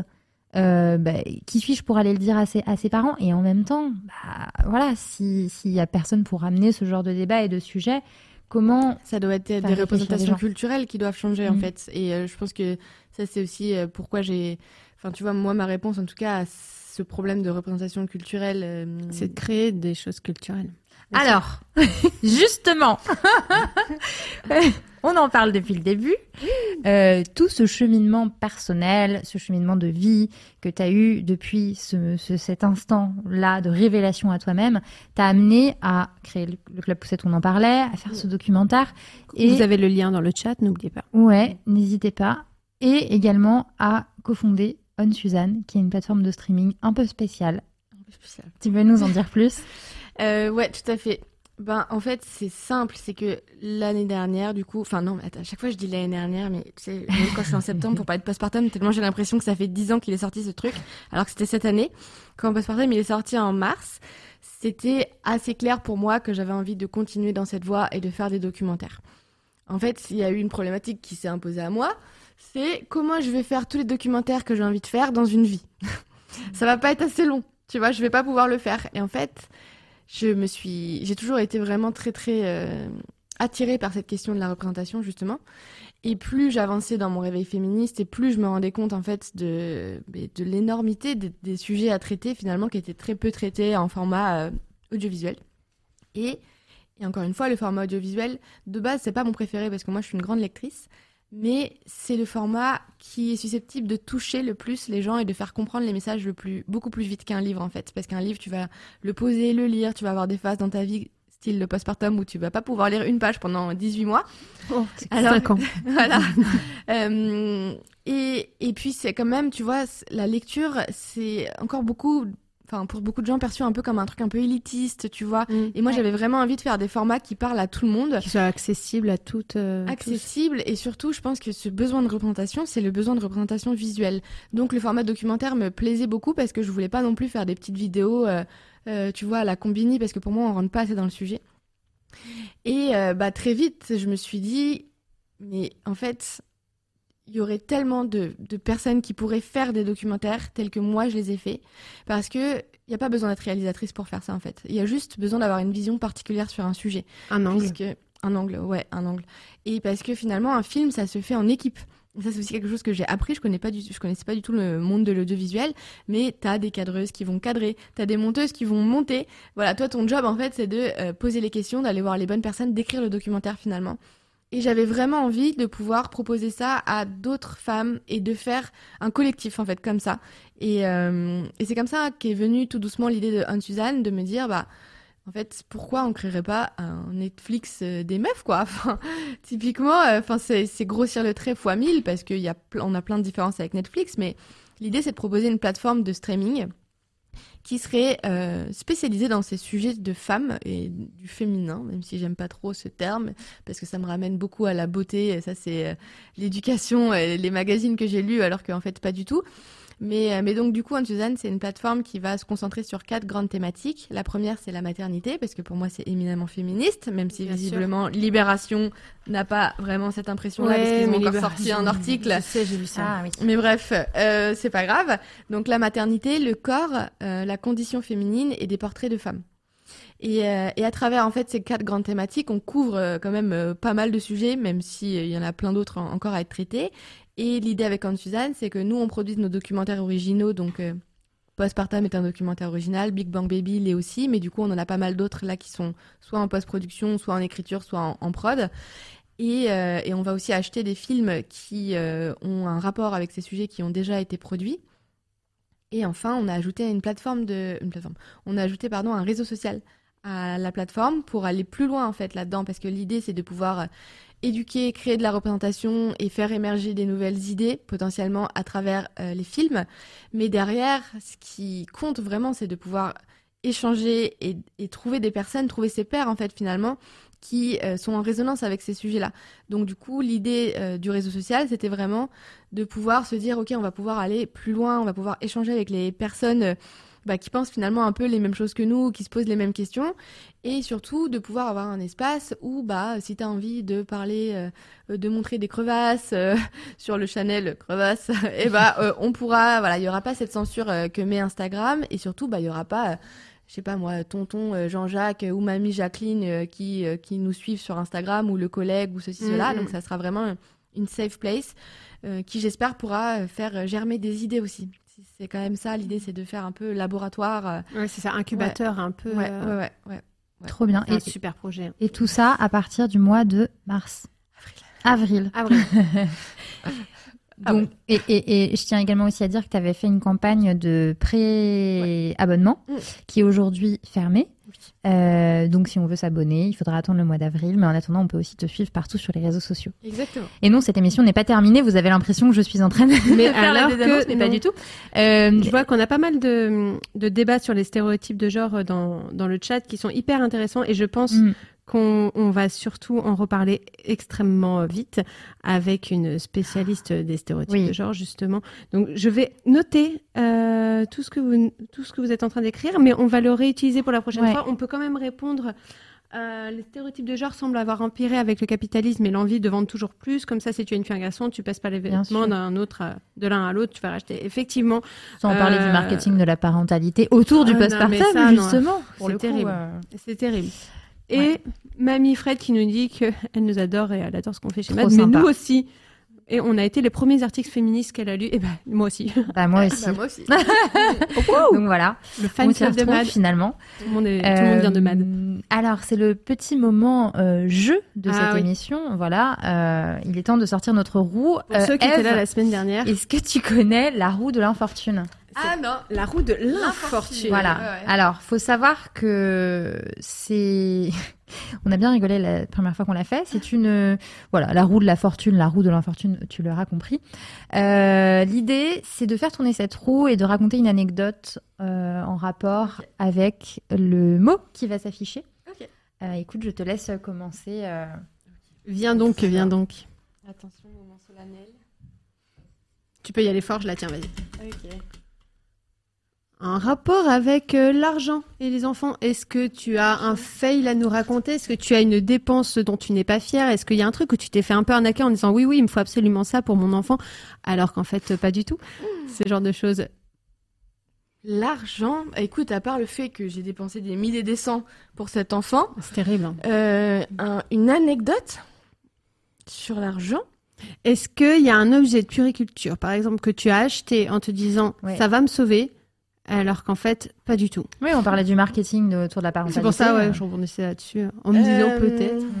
Laisse-moi réfléchir, mais euh, beaucoup. Mais en fait, tu sais quoi En fait, ce qui est bizarre avec ce postpartum, c'est que euh, c'est flou. C'est flou, hein. c'est Hmm. dingue, hein. tu vois, le Ah. mommy brain. le mommy brain. Ouais. Ou alors on oublie. Oui. On commence. Je sais pas si c'est que le. Non, je pense que c'était aussi bah, le manque de sommeil. Ouais. La oui. survie euh, aussi. Ouais. Et tu vois, tout à l'heure, je regardais des images dans mon téléphone euh, de Ferdi petit et j'ai l'impression que c'était pas moi. Mm, mm. Hmm. C'est hyper euh, bizarre. C'est vraiment bizarre. Écoute, euh, là, comme ça, non, on peut pas avoir une deuxième essai? Vas-y, Vas-y, vas-y. Parce que l'argent, Vas-y. euh, je ne vois pas trop. Si tu tombes sur le mail. Euh, vie sociale. Vie sociale. Alors, Parce que t'as plus de choses. euh, Oula, oui. Ça va mieux là, tout de suite. Euh, non, bah, je peux te raconter ce qui m'est arrivé dernièrement euh, dans l'avion. Dans l'avion, un truc horrible. Je revenais du Maroc avec Ferdinand il y a un mois et demi. Et donc, c'était le vol retour pour rentrer à Paris. Tout allait bien. Ferdinand est un amour en avion. Enfin, en tout cas, moi, je trouve. Euh, C'est-à-dire que c'est un enfant qui parle, hein, parce que c'est un humain. C'est vrai? Ah, attends, les enfants Euh, sont ouais, des ouais, humains et ouais, ils ouais, parlent dans les ça. avions. Oh Et, euh, et en fait, je vois devant euh, nous euh, qu'il y, a une- il y a une meuf, euh, je sais pas, je dirais la trentaine, qui s'installe, qui sort son saucisson, qui sort euh, son, son écran pour regarder Netflix et qui se met vraiment en mode je vais, euh, je vais kiffer, je vais dormir, tu vois. Et, euh, et donc moi j'étais là avec Ferdinand et donc je paye quand même euh, la place, le prix d'un adulte hein, parce qu'il a deux ans donc on a deux sièges Ouais, déjà ouais. tu vois. Et Il euh, peut plus voyager sur tes genoux, c'est fini. Ouais, c'est très cher. À partir de quel âge Juste parenthèse. Deux ans. Deux ans. Oh mon Dieu. Et donc Ferdinand euh, vit en fait, tu vois, donc il est sur le siège, voilà, et il va pousser un peu devant, mais franchement, zéro crise, zéro cri, pas, il a pas tapé, tu vois, genre vraiment c'était c'était sympa. Il a pas tapé. Il a pas tapé, vraiment. Et, euh, et donc, euh, et la, la, la meuf se retourne une première fois en me disant, euh, plutôt sympa, genre, est-ce que vous pouvez dire à fils d'arrêter et tout? Moi j'étais là, ok, ok, arrête Ferdinand, tu vois, genre, mais... Euh, et- et Culpabilité trop mal ans. à l'aise. Ouais, Ouais. c'est ça. Et le trajet se poursuit et je trouve, franchement, je le vois même pas moi. Enfin, tu vois, à un moment, il, il se lève, il se monte sur moi, il s'appuie, enfin, tu vois, genre, Hmm. tout va bien. Et en fait, euh, au bout de deux heures de vol, il y en avait quatre à faire. La meuf pète un plomb. Genre, en, mode, en fait, moi, je veux dormir. Genre, est-ce que vous comprenez qu'en fait, moi, je veux dormir sur ce vol? J'étais là, euh, moi aussi, j'aimerais bien dormir. Mais euh, non, je lui ai pas dit ça. Mais en gros, je dis, oui, oui, ok, ok, mais il, il pleurait même pas. Qu'est-ce que tu voulais que je fasse Tu vois, genre, Hmm.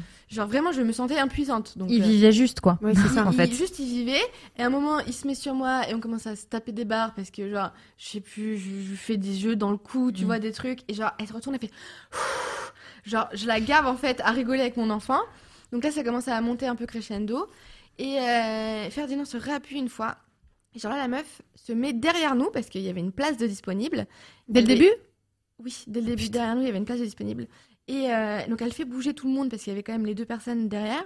Et donc, moi, je comprends pas ce qui se passe. Et la meuf se met derrière et commence à tambouriner sur, le, sur mon siège. comme vrai. ça, mais c'est comme une malade. Genre, vraiment. Genre, une malade. Et là, je me retourne. Et genre, je me lève et je dis, mais ça va pas bien la tête, en fait. Enfin, euh, tout va bien. Enfin, Mm. voilà. Et la meuf se lève, regarde Ferdinand, qui était assis à côté de moi, qui commence à pleurer. Et elle me dit, mais tu sais quoi, Ferdinand? Toute façon, t'es qu'un mal élevé. Et tu sais quoi C'est bientôt Noël. Et tu sais quoi Le Père Noël, ça n'existe pas. Et tant mieux parce que t'auras pas de cadeau. What Non, mais elle était complètement Elle dingue. Oh non, mais T'as dit sérieux, t'as réagi j'ai comment commencé à trembler. Bah, tu m'étonnes. Et là, je me suis dit. Ah, Surtout quand on s'attaque à ton enfant, là, c'est. C'est ça. Je me suis dit, en fait, je vais, euh, je vais lui mettre une droite. Hmm. Clairement, Oui. tu vois. Ah oui. Genre, clairement. Bah, il n'y a pas trop d'autres solutions. Et, euh, et j'ai pas mis droite parce que il faut pas taper les gens. Mais j'en avais très très envie. Et en fait, j'ai sorti mon téléphone et je l'ai filmé. Ouais. Et j'ai dit, bah voilà, en fait, qu'est-ce qui se passe là maintenant Euh, C'est quoi, c'est quoi, c'est quoi ton problème en fait là Ouais, Euh, on fait quoi là On Ouais. fait quoi et, euh, et ça l'a calmé direct. Euh, et ensuite, je me suis rassise et j'ai appelé la thèse de l'air et je lui ai dit, par contre, en fait, elle me fait flipper, la tarée derrière. Ouais. Moi, je veux pas sortir en même temps qu'elle et tout. Enfin, ça Ouais, ouais. m'inquiète. Enfin, Ouais. Si la un- meuf elle t'attend à la sortie, Ouais, euh, faire un truc comme ça en fait. Surtout que je venais de sortir mon téléphone en plus et tout. Je me suis dit, ça se Ouais. trouve, elle est en train de plomb. Et, euh, et finalement, elle s'est juste levée après. Elle m'a filmé. Elle m'a dit voilà, je vais mettre, je vais mettre ton visage partout sur internet. Et moi, j'étais là. Mon visage est déjà parti sur internet. je m'en fous. Alors, au point, tu veux savoir. Mais, euh, mon accouchement est sur internet si tu veux savoir. Mais euh, voilà, et ça s'est ça s'est calmé. Et j'en ai une autre d'ailleurs. Ça, c'était pas plus tard que ce week-end. J'emmène Ferdi au marché de Noël. On rentre dans le métro. Il avait une petite trompette trop mignonne. Il soufflait dans sa trompette, mais pareil, rien de ouf. Et il y a une, une dame qui, qui me fait comme ça. Euh, vous pourrez lui demander de se taire, s'il vous plaît Mais les gens, Putain, c'est dingue. Et j'étais là, bah non, en fait, il dérange personne. Et là, pour le coup, il y a des gens qui ont pris ma défense. Et c'est la première Ouais. fois. c'est vrai, ils ont dit Ouais. quoi Qu'on dit, dit, mais c'est trop bien de faire la trompette, vas-y, fais la trompette et tout, machin. Et après, en plus, j'étais à une station. Emmerdons les Et j'ai fait cinq plaît. stations. C'était euh, les Tuileries, euh, j'habite à Argentine, tu vois, donc. euh, Non, mais c'est vrai que t'as des gens qui considèrent pas les enfants comme des humains. Exactement. Non, non, non. Et puis, c'est, Ah. enfin, la meuf dans l'avion, je suis persuadée que c'est ce genre de personne qui en a rien à foutre de passer un, un appel, tu sais, Non, euh, c'est dans, les sûr, trains ouais. en gueulant bien Ouais. fort au téléphone et qui fait du bruit en mâchant et qui Ah, oui, ouvre une boîte de camembert euh, dans mais le, c'est ça. dans le Elle ouvre son. Enfin, saucisson dans l'avion. donc Mais on elle imagine a la une suite. boîte de sushis comme ça, elle mangeait. Enfin, bref. Non, c'est ça. euh, Et après, c'est des gens qui non. critiquent le manque d'éducation supposé de Et tes puis- gamins, alors que de base, Ouais. en fait, c'est juste des gros égoïstes. j'ai envie de te qui dire, ont- tu prends un transport en commun. En commun, mais Donc, attends-toi à avoir Mais- des gens qui parlent autour ça, de toi, qui ont des enfants. quoi. On voit que c'est un vrai, des- un ouais. vrai débat, un vrai sujet. Si vous allez sur MAD et que vous tapez, il y a deux articles sur le sujet, sur, euh, euh, je crois, elle, elle demande à ce que les vols soient faits sans enfants, machin. Il y a, je sais pas, 30 pages de commentaires à peu près dessus. On a la même chose pour les voyages en train. À chaque fois sur notre forum, ça s'écharpe au point où on est obligé de fermer les articles parce que elle, elle se, elle se tape dessus en fait. Elle nous tape aussi dessus parce qu'on a, on a l'audace, euh, oh mon dieu, de publier des articles disant que les enfants ont le droit de faire partie de la société, donc ça énerve tout le monde. Mm. Mais c'est impressionnant, c'est un vrai débat de Ouais. non, Ouais. non, les enfants n'ont pas à faire de bruit dans les Ouais. transports en commun. Mais en fait, Ouais. vos gueules, quoi, c'est Ouais. des humains, ils font ce qu'ils peuvent. Nous, les parents, on fait ce qu'on peut aussi. Et puis, dans tous les cas, c'est jamais au père qu'on Mm. reproche quoi que ce soit. C'est toujours la mère qu'on regarde de travers, genre, oh, elle est pas capable Ouais, ses enfants. Franchement, elle aurait Mm. pas dû en faire, quoi. Mais Non, Touchez-vous. vous vous pouvez lui demander de se taire, tu vois, alors que genre, c'est genre, c'est d'une violence, quoi. mais genre, c'est- euh, mais c'est Et ignoble. puis en en plus, fait. t'es qui pour, enfin, je veux dire. Et pour parler comme ça à ton Ouais, môme en plus, ouais. mais pour lui dire en plus, ah là là, le Père Noël n'existe pas, mais, Ah ouais. oh, mais Ah, ça me rend ouf, tu vois, je m'énerve. Ah. Voilà, Manon, Manon est partie. C'est comme ça qu'il faut lancer Manon. C'est exactement comme ça. Là, ça elle est lancée. ouf les gens Bon, comme ça, quoi. je- il faut quand même recentrer cette émission, hein, d'accord Parce que là, qu'elle se finit officiellement sens. dans 4 minutes. Voilà, dans trois minutes. Mais vu qu'on avait du retard quand même, Ouais, allez, on on va faire les choses bien. Euh, non, on parlait du, du postpartum. On a dit plein de choses sur ce sujet. Mm, mm. Euh, on a une dernière, euh, une dernière petite chronique qui s'appelle les trucs. Vas-y. Attends. Les... Promis, la prochaine fois, on aura un vrai jingle. Promis. Non, laissez-moi. Les trucs et astuces du postpartum. Ah, non, c'est pas vrai. La prochaine fois, on aura un vrai euh, ce, ce chat qui Oui, pouette est à ma toi. fille. bon, le xylophone pété, je veux bien dire que c'est à mes enfants. Le chat qui pouette est à toi. j'assume, c'est très joli, moulin rôti. Ouais, mais il a un pouette quand même assez, euh, assez, assez fort. Ouais. Mais elle arrivait pas à le serrer. Oh là là, on va pas réussir à finir l'émission. Bah si on arrêtait de digresser. Voilà. Mer- Merci Manon. Finalement, cette dernière chronique, les trucs et astuces euh, de euh, l'apéro des darons et évidemment autour du postpartum. Et euh, on en a déjà parlé tout au long de l'émission, mais l'idée c'est de résumer une sorte de liste en fait Ouais. euh, des bonnes pratiques euh, pour les personnes euh, qui entourent les parents de retour de la maternité. Voilà, c'est une petite liste euh, que tu vas que tu vas nous dérouler Manon. Oh là là. Alors, effectivement, j'ai noté des choses parce que sinon j'oublie les trois quarts parce que parce que j'ai accouché il y a moins d'un an. Enfin non, ça fait un an. Merde. Bon, j'ai plus de. J'ai dans, dans d'excuses. 15 ans, elle dira toujours non, mais j'ai j'ai accouché à 15 Laisse-moi ans. avoir les excuses que je veux, s'il te Le plaît. postpartum, c'est 3 ans, Manon, d'accord? Pas 15. Bah du coup, il me reste encore deux ans Ok. à dire n'importe quoi. Donc je vous ai proposé. Euh, j'ai non, j'ai pas proposé du tout. Je vous ai fait une petite liste euh, des choses pour aider au mieux les parents et pour aider surtout voilà les, les mères plus particulièrement qui viennent d'accoucher. Si jamais vous êtes un visiteur, pas venu d'ailleurs. Si jamais vous rencontrez des, des, parents que vous voulez leur rendre visite après l'accouchement, déjà euh, demandez si c'est possible. Ne venez pas forcément à la maternité parce que personne n'a envie de, de montrer euh, ses couches pleines de sang à sa belle-mère. Vraiment, c'est pas c'est pas un truc euh, qui se fait comme ça. C'est euh, Est-ce que si ta belle-mère vient te voir à la maternité, tu fais vraiment ça? Franchement. Bonjour belle maman. euh. Est-ce qu'il y a une chance qu'elle me regarde là ce soir? Non, bah si ça peut l'empêcher de venir, vraiment je le ferai. ouais. Bref, en dehors de ça, si vous avez envie de rendre visite à des jeunes parents que vous ne savez pas quoi faire pour les aider, euh, je vais vous donner des petites astuces. Déjà, quand vous venez, revenez avec de la nourriture, en fait. Sinon, ne, ne venez pas. Vraiment, les parents qui viennent d'avoir un enfant ne pensent pas à manger, ils pensent pas à se laver, ils ont déjà du mal à l'épicer. Donc, si vous pouvez préparer des trucs, des, des lasagnes, des risottos, que sais-je encore, sans faire non plus des trucs de ouf, hein, un gratin de pâtes, ça marche, mais des choses qui peuvent se mettre au frigo, au congélo et qui surtout feront du bien, qui réchaufferont le corps euh, et l'âme de, de ces pauvres parents qui, qui viennent de se prendre un gros truc dans la gueule. Donc vraiment ramener à manger. Ensuite, si vous faites euh, le trajet jusqu'à chez- eux, si vous avez envie d'aider, passez un coup d'aspirateur, faites tourner une machine, aidez un peu à ranger l'appart. Il y a moyen que ça ressemble à Bagdad, donc vraiment. Demandez si un double pouvez, des clés. euh, ouais, non. Vraiment, si vous pouvez, aidez-les. Si les parents ne veulent pas vous voir, acceptez-le aussi. Tout le monde n'a pas envie de voir du monde après un accouchement. On a peut-être aussi envie d'être dans une bulle. On a peut-être aussi envie de ne pas voir de gens. Ça ne veut pas dire qu'ils vous aiment pas. Ça ne veut pas dire que ça va être pour toute la vie. C'est juste respecter un petit délai euh, avant de débarquer en grande pompe. Et même s'ils veulent pas vous voir, vous pouvez aussi déposer de la bouffe sur le palier. C'est pas ça, ça marche aussi en fait. hein. On me l'a déjà fait et c'est très sympa. Et vraiment, ça aide. Si on vous laisse passer la porte, merci de ne pas ramener votre fraise avec des conseils non sollicités. Si on vous demande pas votre avis, gardez-le dans votre Tu t'adresses à ta belle-mère là du coup Toujours. non, vraiment, les conseils non sollicités, c'est, l'enfer. Le, moi, je faisais comme ça, tu devrais faire comme ça. Non, mais s'il dort pas, euh, Ouais. c'est parce que tu l'allaites, ton lait, il est pas si nourrissant. Mais touchez à votre cul et parlez de ce que vous connaissez. C'est-à-dire pas grand-chose, taisez-vous et laissez les gens faire ce qu'ils veulent. Ensuite, euh, qu'est-ce que j'avais noté? Euh, oui, prêtez une oreille attentive à leurs difficultés. C'est-à-dire que si vous avez une mère en postpartum qui vous dit franchement j'en chie, c'est dur, ne dites pas oh bah ça va passer, tu sais. euh, Mmh. En vrai, euh, Ils grandissent. t'as fait le plus dur, et puis petits enfants, petits problèmes, vos gueules. Vraiment, écoutez les gens qui ont besoin de se plaindre après une période vraiment pas facile. Soyez une oreille attentive, ne soyez pas égoïste. Merci. Autre chose, vous pouvez leur proposer de garder leur enfant pour qu'ils aillent taper une sieste. Un parent ne dort pas, un enfant dort peu, même si on vous fait croire que ça dort 20 heures par jour, ça peut être 20 heures certes, mais par tranche de 10 minutes. C'est quand même une fake news. Voilà. Voilà, c'est une fake news. Il y en a qui dorment, hein, mais j'ai j'ai pas, enfin, je les ai Oui, pas mais eu. pas 20 heures d'affilée. Non. Bon. Donc proposez, si vous voulez, de faire un petit peu de babysitting. Si votre truc, c'est de ne pas approcher des enfants parce que vous n'aimez pas ça et vous avez le droit de ne pas être à l'aise avec des enfants et encore moins pour les garder, si vous avez du pognon, vous pouvez aussi payer des heures de babysitting ou une nounou de nuit. Et là, je pense que vous aurez le cadeau numéro un que tous les parents veulent, quelqu'un pour prendre le relais la nuit. Euh, Qu'est-ce que j'ai d'autre? Vous pouvez aussi payer des heures de ménage. Hein, c'est euh, ça aide toujours. Si vous n'avez pas envie de passer l'aspiro chez vos potes ou chez votre famille, vous pouvez du coup embaucher quelqu'un qui le fera à votre place. C'est toujours sympa, c'est hyper agréable. Et surtout, dernier point, ne les excluez pas de votre vie sous prétexte que la leur a changé.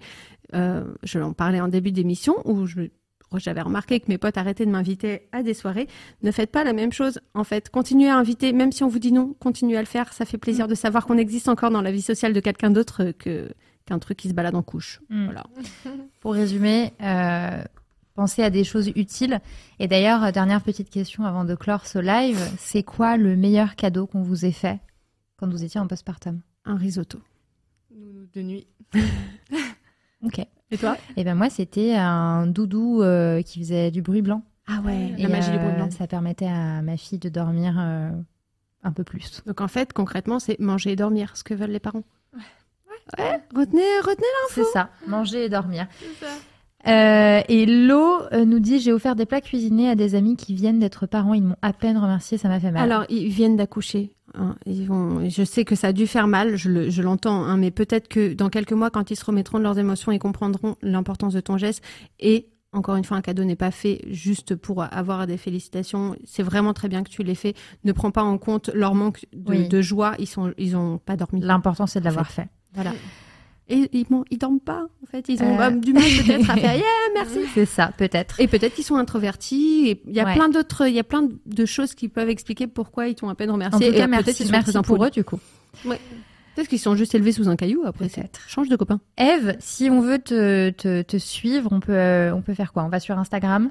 Instagram, c'est là où je suis le plus active, ouais. Ouais, et on suit ton compte, Eve Simonet. Euh, super. On attend la suite avec Anne-Suzanne. Ah ouais, on a vraiment hâte. Un grand, grand, grand merci d'avoir été avec vous, nous dans l'apéro des. Daronnes. Merci pour l'invitation, c'est trop sympa. C'était vraiment sympa de t'avoir Merci. avec nous depuis le temps qu'on suit ton Ouais. travail. On va voir aussi ce qui va arriver et ça, ça donne trop On envie. est ravis. C'est trop cool. Eh ben, J'espère que ce sera à la hauteur de vos attentes. Pas Tu reviendras, tu reviendras dans l'apéro des Daronnes pour nous en parler. Ouais. Merci Cette fois, on aura à vraiment tous un apéro. ceux et celles qui nous ont regardés. merci. Euh, merci infiniment de nous avoir suivis. Vous pourrez retrouver ce live en replay sur notre chaîne Twitch et euh, par la suite sur notre chaîne YouTube et surtout en replay en podcast. Voilà, si vous voulez faire d'autres choses euh, en écoutant cette émission, euh, n'hésitez pas. Voilà, et, euh, et puis à nous envoyer vos petits retours, vos petites questions sur notre page Instagram où vous voulez. Nous, on a hâte de vous retrouver pour la prochaine émission qui sera le 31 le janvier. 31 janvier et comme on l'a déjà spoilé dans toute l'émission, on sera avec Anna Roy et on parlera de grossesse, de postpartum d'un point de vue beaucoup plus médical. Mais ça veut pas dire que ça va être genre incompréhensible ou quoi. Ça va être très drôle parce que je sais pas si vous connaissez Anna, mais il y a moyen qu'on se tape Voilà. des bonnes tranches. Ça va être sympa. Merci à tous et à toutes et à très vite. Salut, au revoir.